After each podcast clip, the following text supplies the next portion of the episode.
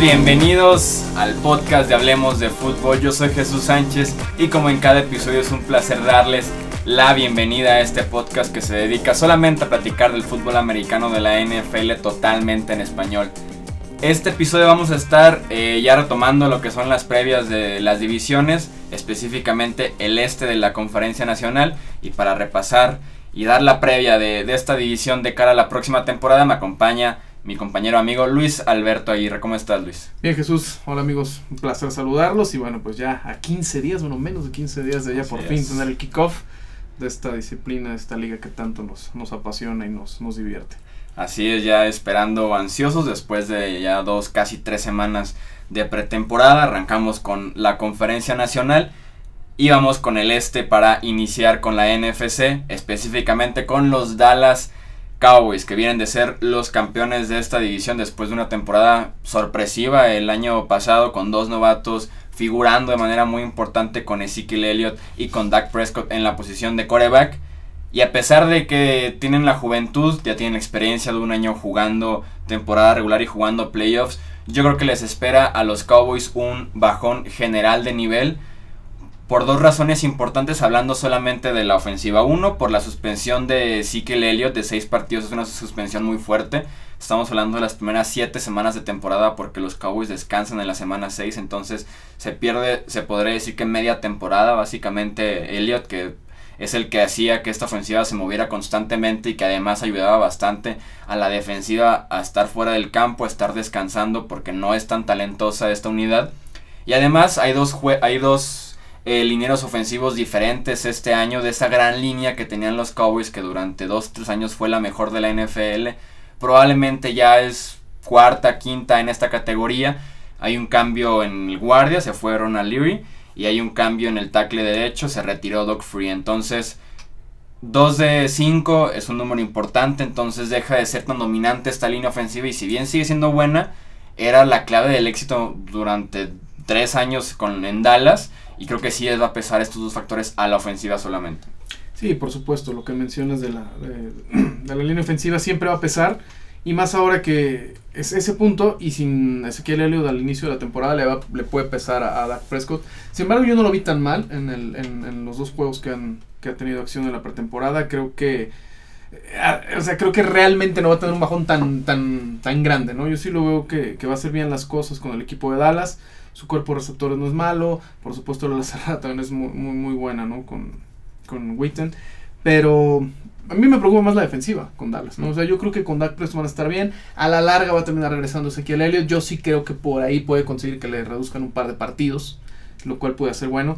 Lo que más preocupa es el, el brutal calendario que tiene Dallas, ¿no? O sea, independientemente de que estuviera Elliott, de que estuviera la línea ofensiva, de todas veo muy complicado que puedan ganar 13 juegos como el año pasado, van a Denver, juegan contra Kansas City, Arizona, Atlanta, Oakland, Seattle. Más aparte Giants, Washington, Filadelfia. Difícilmente. Que dividen en la división. Sí, difícilmente los vaqueros van a tener una temporada como el año pasado. Pero sí siguen siendo para mí el, equipo candidato a llevarse la división. Sí, yo estoy de acuerdo contigo. Son también mi favorito para llevarse la división. Pero esas 13 victorias del año pasado, sí es casi imposible, creo yo, que se repita. Porque fuera de estos cambios que, que ya platicamos de ellos, viene una regresión natural que suele pasar el famoso sophomore slump, que se le dice cuando tienes una muy buena temporada de novato para el segundo año, como que vuelves a la realidad, se podría decir. Y como bien dices, la defensiva perdió muchísimo talento y muchísima experiencia durante el off-season. Se le fue en la línea defensiva Terrell McLean Rolando McLean que a veces jugaba y a veces no por las suspensiones, pero sobre todo en la secundaria perdieron a sus dos esquineros principales y a sus dos safeties titulares. Perdieron a Morris Claiborne y Brandon Carr en esquinero y perdieron en safety a Barry Church y a JJ Wilcox. Entonces es un cambio importantísimo perder 4 o 5 titulares de los 11 de la defensiva y van a empezar a depender de jugadores sin experiencia como lo es un novato de primera ronda Taco Charlton que está proyectado para ser titular en la posición de defensive end y muy probablemente también veamos a Jalen Smith que finalmente regresa a esta lesión, veremos en qué nivel lo hace, pero sí, ambas unidades bajaron de nivel, siento que se va a notar claramente durante la temporada en números y específicamente y especialmente más bien en el récord de los Cowboys. sí son favoritos, pero yo los veo con 10 victorias y creo que 9 mm, podría ser realmente el número 9-7 y que aún así les alcance en esa división que yo la veo muy cerrada. Me costó mucho trabajo hacer el pronóstico de esta división, pero los Cowboys sí creo que se alcanzan a quedar al final con, con el título divisional. Sí, yo también lo creo, sobre todo porque la posición de coreback creo que son los más estables. Sí. Eh, pese a todo lo, lo, que mencionas con, con Prescott. Y sí, de por sí el perímetro era lo más endeble de los vaqueros. Ahora que se les van todos, sí, definitivamente va a ser, va a ser muy complicado. Me dio mucho gusto ver a Jalen Smith de regreso, este gran estrella de Notre Dame, que el año pasado lo tomaron, se perdió toda la temporada recuperándose de la lesión. Ha visto poca acción, sin embargo, sí cumple con las expectativas que llevó eh, con los que llegó a la NFL, bueno, probablemente se convierta en ese pilar que la, la defensiva de los vaqueros eh, requiere. Yo los tengo con un récord de 16, también como campeones divisionales, pero súper apretado con los Giants. Vamos justamente con los Giants de Nueva York, que también en este offseason se movieron bastante en, el costado ofensivo después de que la, el offseason pasado se enfocaron en la defensiva, esta vez se enfocaron en la ofensiva. Trajeron a Brandon Marshall en el draft invirtieron en Evan Ingram, el ala cerrada de Ole Miss, entonces tiene nuevo receptor, nuevo ala cerrada. El problema, a pesar de que son nuevas armas y que se le suma ya a Sterling Shepard y obviamente a Odell Beckham Jr., es que la línea ofensiva es de las peores de toda la NFL y no hicieron nada para mejorarla. Sobre todo el tackle izquierdo Eric Flowers invirtieron en él una primera ronda hace dos años lo que hizo en 2016 fue un total desastre. Lo que hemos visto de él en pretemporada sigue siendo el mismo Eric Flowers de la temporada anterior. Entonces, la línea ofensiva es un problema. Y también ya empieza a ser un problema, lo mencioné en la temporada pasada, Eli Manning. Ya no es el coreback de antes y de por sí antes no era ni siquiera de la gran élite que sí te puede ganar un partido de temporada regular él solo con el brazo. Se ve débil ya y sabemos y lo hemos visto recientemente en la NFL que un quarterback puede estar bien y el bajón de un año a otro es grave, ni siquiera es como que poco a poco empieza a caer. Entonces creo que este año Manning es candidato a ese bajón realmente importante de ser un quarterback decente bueno, allá pasar, allá pasar a ser una debilidad con los Giants y dependen demasiado de ese ataque aéreo y sin Eli Manning va a ser imposible que las cadenas se muevan y que estén constantemente anotando. Sí, no, lo que mencionas, su hermano, pues fue el mejor ejemplo de eso, ¿no? de un año parado de 2013 2014, 2015 ya no tenía brazo, ya se le, se le nota ese, e, e, e, esos problemas al, al, hombro de, de, Eli Manning. Y además también tuvo un gran problema el año pasado. Eh, la, la, el ataque terrestre de los Giants fue el 29 de, de toda la NFL. Entonces también es, es un quarterback que ya necesita ayuda. Necesita ayuda. Tiene mala línea ofensiva, no tiene un ataque terrestre productivo pues iban a tener verticalidad con Marshall y con, con Beckham. Sin embargo, eh, si no hay protección, si no puede estar cómodo en la bolsa eh, el señor Eli Manning, difícilmente va, va, a ser productivo. Yo también creo que va a ser el... Un equipo va a ser totalmente acarreado por la, por la defensiva otra vez. Sí, porque el juego por tierra, como bien dices, fue muy malo el año pasado y va a repetir porque son los mismos corredores. Paul Perkins, Chamberlain y Orleans Darkwa son los tres corredores principales. Y sí, la defensiva a mí me gusta muchísimo. La línea defensiva es brutal con Jason Pierre-Paul de un lado, del otro lado Oliver Vernon, en el centro Snacks Harrison, que probablemente es el mejor no obstáculo de la NFL, y que también está muy bien balanceada porque la secundaria invirtieron bastante entre Janoris Jenkins, Landon Collins se convirtió en candidato a defensivo del año, entonces la defensiva es muy buena, pero si alguien tiene que anotar y no sé si lo voy a hacer el juego por tierra y no sé si lo voy a hacer Eli Manning. Sí, está, está, complicado. Digo, la defensiva es ideal para, para Steve Spagnuolo, el coordinador defensivo, que le encanta ser muy agresivo. Ahorita que lo mencionas, Collins es probablemente el mejor eh, safety para disparar de toda la NFL, o por lo menos de la conferencia nacional. Entonces, están bien armados atrás, ¿no? En la, la parte defensiva del balón. Creo que ese no, como lo mencionas, no va a ser problema hay que ver, ¿no? Este, también son un equipo que de repente termina 8 y 8 y llega embalado a los playoffs y, le quita el invicto a un campeón de la conferencia americana. Entonces, definitivamente no hay que descartarlos, pero yo los tengo con un 9-7 abajito de los, de los Cowboys. Yo los Giants los tengo con un 7-9, creo que se quedan fuera de playoffs. ¿Y tú los Giants los ves adentro de los playoffs? No, se quedan fuera. Es que sobre todo está muy fuerte el sur y el norte como para que metan a dos equipos, no en el este, ¿verdad? Pasamos entonces ahora con las Águilas de Filadelfia. A mí es un equipo que me gusta. Porque Carson Wentz es uno de los mejores quarterbacks jóvenes. El año pasado inició bien. al final se cayó porque su mecánica cambió de manera drástica. Creo que este año ya la puede corregir y puede mantenerla durante todo el año ahora que tiene ya la temporada de experiencia. Y fue otro equipo que se movió bastante en la agencia libre para conseguir armas para Carson Wentz, su quarterback joven. Trajeron a Sean Jeffrey de Chicago, a Torrey Smith de San Francisco. Ya tienen a Zach Ertz, que es de los mejores alas cerradas de toda la NFL. En running back sí tienen muy débil esa posición, pero creo que por lo menos el ataque aéreo va a ser protagonista en Filadelfia. Los vi en contra de los Miami Dolphins en pretemporada y se vieron bien, anotaron 21 puntos en un solo cuarto. Justamente un touchdown de Alson Jeffrey, otro touchdown de Torrey Smith. Entonces, creo que la ofensiva aérea va a dar ese siguiente paso con Carson Wentz en los controles. Pero sí tengo una que otra duda en el ataque terrestre y la defensiva también me deja bastante. Llegó Blount, ¿no? Con ellos, ¿no? Sí, le llegó Leverett Blount, pero viene de correr 2.8 yardas por acarreo con Nueva Inglaterra el año pasado, entonces no va a ser factor. Incluso lo que se dice es que Darren Sproles va a ser quien pase la mayor parte del tiempo en el campo, apostando porque jueguen muchísima escopeta y el corredor enfocado más en el juego aéreo que realmente estar corriendo con Leverett Blount primeras oportunidades o segunda oportunidad. Y lo importante va a ser también darle eh, protección a, Carson Wentz, porque es un coreback muy del estilo de Van Roethlisberger, de Andrew Locke, muy físico, le gusta aguantar el último momento para hacerse de la pelota, le van a estar pegando.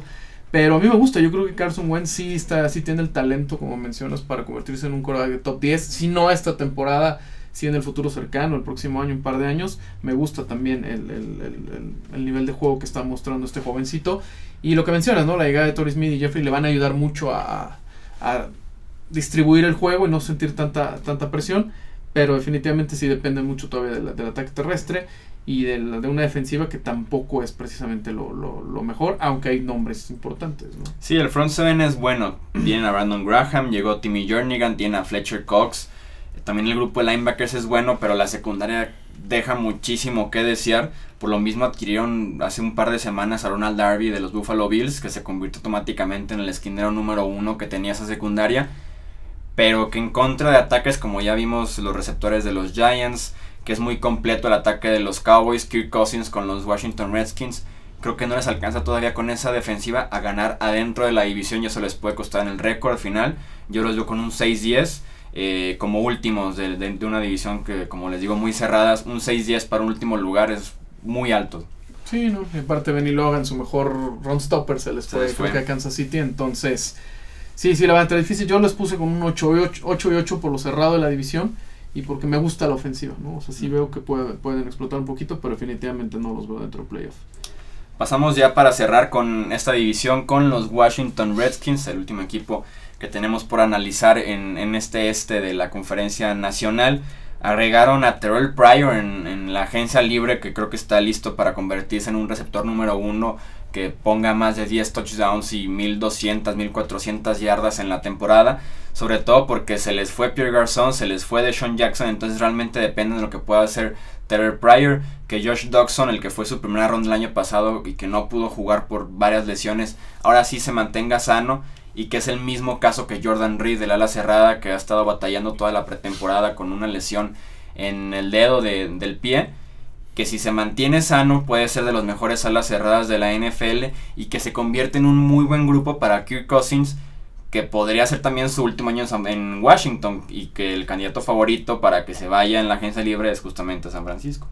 Sí, a mí me sorprende ver todo el dinero que ha logrado hacer Kirk Cousins, ¿no? Cuando generalmente nadie quiere, quiere firmar los tags de, de, jugador franquicia. El feliz. Este hombre ha sido muy, inteligente, muy inteligente porque está ganando el dinero de un coreback top de la NFL, ¿no? Este obviamente es el año clave para él para lograr un contrato, una extensión de contrato, ya sea ahí o un contrato a largo plazo en otro equipo, ¿no? Lo, lo, lo debe tener muy presente, que es un buen año para él porque se le puede, se le puede acabar ahí también la, la, la gallina de los huevos de oro. Lo que menciona Terrell Pryor va a, ser, va a ser muy importante. Su línea ofensiva es muy buena. La línea ofensiva de Washington con Williams es muy buena. Eh, Trent Williams, que es los de, permitió dos capturas de en toda la temporada. Fue el tercer mejor tackle izquierdo de la NFL el año pasado. Entonces es bueno. Y pese a que tuvieron el ataque terrestre número 21 de la NFL, fueron el tercero más productivo en jugadas de engaño de carrera. Entonces te habla de que hay potencial ahí a la ofensiva con Washington, pero bueno, va a depender mucho de que este hombre tome buenas decisiones, no se presione y haga, bien las cosas. Ahora sí que salga a divertirse y puede llegarse contrato y tal vez un, buen récord con los, con los Redskins, a los que yo les doy un 8-8. Sí, puede, puede ser un año interesante porque aunque tenga un año decente, si realmente ya no se quiere quedar en Washington, ya ellos ya no pueden etiquetarlo otra vez porque ya el salario se dispara. 27, 28 millones de dólares. Sí, se, se dispara, entonces si llega a la agencia libre, fácilmente va a romper el récord de un core, de un contrato de un coreback en la historia del NFL por la necesidad de un coreback, la agencia libre que te hace que, que subas tu valor instantáneamente pero este puede ser un año que yo considero que Kirk Cousins puede dar un bajón. No tan grande como para dejar de ser uno de los mejores 15 quarterbacks del NFL. Pero sobrevivió cuando se fue el Shanahan de Washington y llegó Sean McVay como coordinador ofensivo.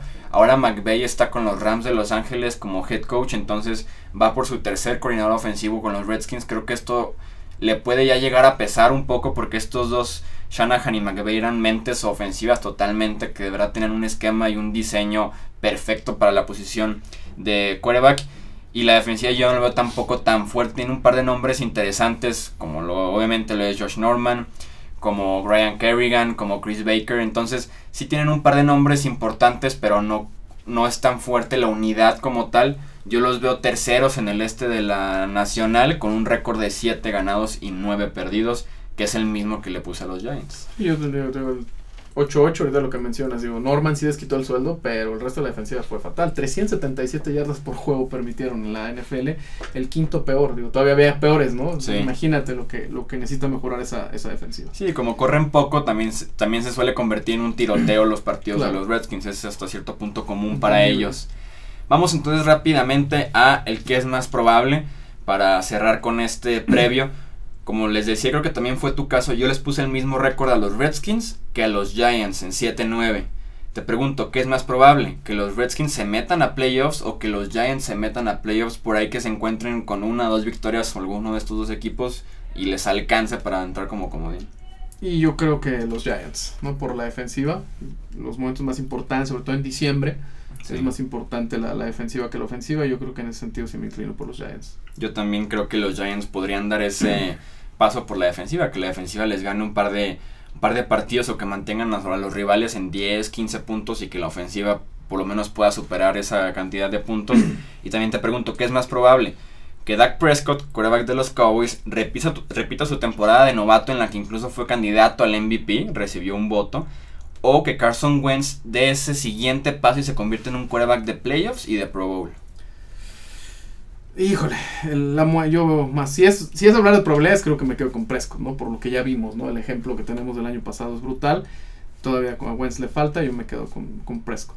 Sí, yo estoy también de acuerdo contigo. Creo que Dak Prescott estaría más cerca de, de una buena temporada, no con un, con un radio que tuvo, creo que fueron como 30 touchdowns y como 5 intercepciones, que es brutal. Es brutal tener un radio así de touchdown intercepción, pero sí puede por lo menos llevar a los Cowboys a, los playoffs de regreso, que con eso le alcanzaría bastante, ¿no? Sí, y yo te pregunto también en relación a Dak Prescott, ¿qué es más probable? ¿Que él retroceda y muestre ese bajón de segundo año que mencionabas?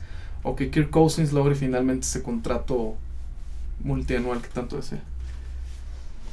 ¿Con Washington? Sí, o con quien sea, digo. tiene, que, tiene que irle bien este año para lograr esa cantidad de dinero. Creo que Kirk Cousins, aunque tenga un año decente que digas eh, lo suficiente bien. Se mediocron. San Francisco se baja los pantalones en la agencia libre y, pues, oh, va con también, todos. ahí está. No, pero es, va a necesitar pronto. Pero es de 26, 27 millones por año, yo creo que Kirk Cousins. Bueno, si Cousins está disponible, no va a ser nada más San Francisco lo único que va a estar detrás de él. ¿eh? Ah, no, pero es quien tiene a Shanahan, que lo conocen, y el espacio y sin coreback. Se cumple como las tres escenarios ideales para. Es raro pensar en que Cleveland esté buscando coreback. Sí, ya sé, también uno pensaría en ellos como candidato y. parece que, parece que van bien. Puede que no.